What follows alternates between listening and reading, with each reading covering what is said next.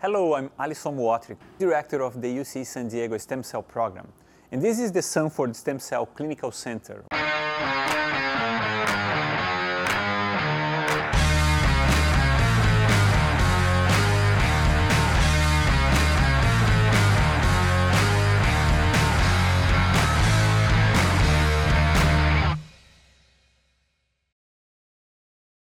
The Sanford Stem Cell Clinical Center is one part of the UC San Diego CIRM Alpha Stem Cell Clinic. The CIRM funded Alpha Stem Cell Clinics are a network of top California medical centers like the UC San Diego Health that specialize in bringing the latest stem cell clinical trials to patients to treat many afflictions, among them blood disorders like leukemia. I sat with Catriona Jamieson, who heads the UC San Diego CIRM Alpha Stem Cell Clinic and share insights into what the present and the future of stem cell therapies are and how the alpha clinics are making that happen. What are the most exciting things that's coming out from um, this field? I think what's really exciting now are, are, things that took 20 years to get to the clinic, like stem cell gene therapy for severe combined immunodeficiency.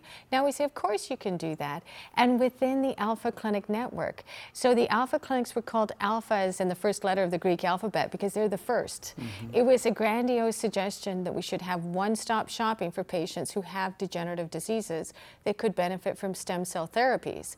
And so it has expanded where we were one of the first three sites to include not just UCLA and UC Irvine, not just UC San Diego and City of Hope, but UCSF, UC Davis. You know, we're a catchment area of 20 million people and we're trying to bring stem cell therapies closer to home. So the most exciting thing to me is that we can do that mm -hmm. as a mm-hmm. network, that we can share clinical trial protocols, we can share confidentiality agreements and contracting. That may not sound very exciting uh, to people that are saying, but what about the science? This makes the science possible in the clinic faster. So it means we can get up and running very quickly. And when you think about technologies that are curative, like stem cell transplants for severe combined immunodeficiency, which they are, uh, making these kind of uh, really involved therapies more accessible to patients is our whole raison d'etre. Mm -hmm. So whether it's for chronic granulomatous disease or Stephanie Cherquy's work with inborn errors of metabolism, I think we can do that for these rare diseases. But I think what that tells us is we can do that for more common diseases. And we can really start making inroads on spinal cord injury, type 1 diabetes. Those are the trials we're doing. So when we started our trials, um, we did a, a, phase one trial, first in human, to target leukemia stem cells and chronic lymphocytic leukemia with an antibody we made with CIRM funding. Mm -hmm. So we called it CIRM-tuzumab. so we started that September 2014. We started a spinal cord injury trial with neural stem cells. September 2014, and we started a type 1 diabetes um, stem cell trial um, also September 2014. We thought everybody did that first in human, mm-hmm. you know, three trials in one month. And so we just thought it was possible. And it's, you know, that's what's really exciting that you can get those technologies. In terms of um, hematopoietic stem cell changes, we've talked about CRISPR. So, right. you, you know, a number of our labs have worked on trying to edit DNA. And I think what's really exciting, as you know, is I'm very excited about editing or repairing RNA. Mm -hmm. So DNA you can change or try and correct when the cell is dividing, but a lot of the changes happen in cells that aren't dividing, and they've changed their RNA more than their DNA. So what I mean by that is if you try and remodel your house like we're trying to do now, the DNA is like the architect's blueprints. The RNA is the engineer's interpretation of that blueprint because often when you look at the architect's blueprint, it's completely different. The engineer said, no, there has to be a retaining wall. There has to be something to um, hold up that building. And then the protein is like the builder. So you have these three levels.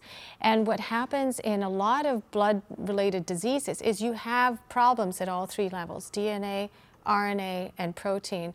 And what we found in various blood cancers is you activate an enzyme that really affects the RNA called ADAR, ADAR1. So ADAR is on our radar. Uh, but more than that, people have been very, very clever to say there's an RNA editing enzyme that went awry in cancer. Let's see if we can make it behave as an RNA repair mechanism in cells that are no longer dividing, post-mitotic cells. Mm -hmm. So I think that's extremely exciting.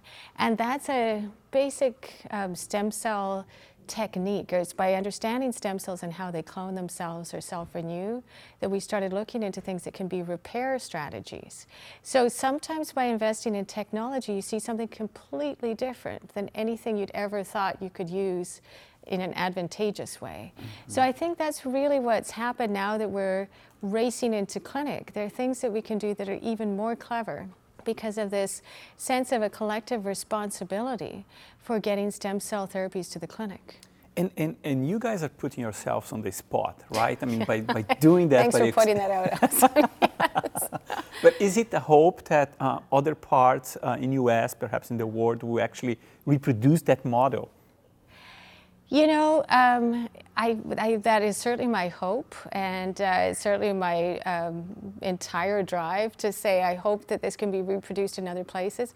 There's something unique to this environment mm -hmm. that's hard to transplant into other places, and it's not because they can't, uh, it's because they don't think they can. Mm -hmm. And so giving that sense of ridiculous enthusiasm that we have, and the sort of casual thing where we can have these discussions and say, what do you think? Is this a crazy idea? And then you'll say, yes, it's a crazy idea, but I have this reagent that you can use. So you can test it. So we'll have these discussions and they seem casual, but that's how you get really important scientific ideas to the clinic. Mm -hmm. That's what abbreviates the timeline. So if you talk to people, they say, oh, it takes 15 years to translate discoveries to the clinic.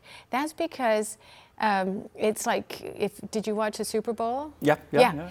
So imagine if you changed the quarterback at halftime. Right. Yeah. And then imagine if you changed the stadium as well. You would really mess up the game. And that's what happens in therapeutic development all the time. Uh-huh. They change the team, they change the, the whole goal, and they, so people lose track of what was going on and they drop the ball. Mm-hmm. By having integrated teams where we have the Sanford Consortium for Regenerative Medicine, we make basic science discoveries here, we have sufficient funding to be able to translate those discoveries, de risk those discoveries by doing a lot of the initial translational work ourselves, which usually is thrown to a team that doesn't know anything about it in industry, and then get it to the clinic for the phase one with you know interaction with the original team, the original investigators, then we don't drop the ball and not know what was going on in the lab, mm -hmm. because it's still very scientific in the clinic when we get into a phase one trial. Um, usually, you can look at safety and tolerability, but not proof of concept. We still have to show that the mechanism is relevant right. for that disease, right. and so by maintaining that continuity of communication we're able to make sure that we stay focused and that we don't spend a lot of time spinning our wheels when really we could have done a better design clinical trial. We're at a phase right now uh-huh. when you look at stem cell research in terms of the basic, the translational, and the clinical aspects where we're going to do reverse translation, where we're going to understand from looking at people in the clinic where we didn't quite get it right and say, wait a minute, we've got to make something better for you. That's a good point. So yeah, it's yeah. going to be more bespoke. Let's uh-huh. make this more precise and let's see what we, what can we do for you that is very specific to your disease, right. where it may be a different variant of Aicardi-Goutieres syndrome or whatever it is, but something where we can combine genomics with stem cell research. So we do precision regenerative medicine, and we can do that in a continuous way. So when I see people in clinic, they say, oh, you know, you've dealt with my bone marrow disorder, but, you know, I've got this terrible disc disease. Can you help to re repair my degenerative mm -hmm. disc disease? Mm -hmm. Aha. So we can work on one-stop shopping. So not only the actual specific disease that people came to us for, but what else is going on in your life, eh, you know, your, your overall um, health, so we can start to improve these other aspects because they all act on each other. Thanks so much, Kat. I think this was uh, uh, very insightful, and I hope we can do this one more time again in the future. I hope at least once, Alysson. Yeah.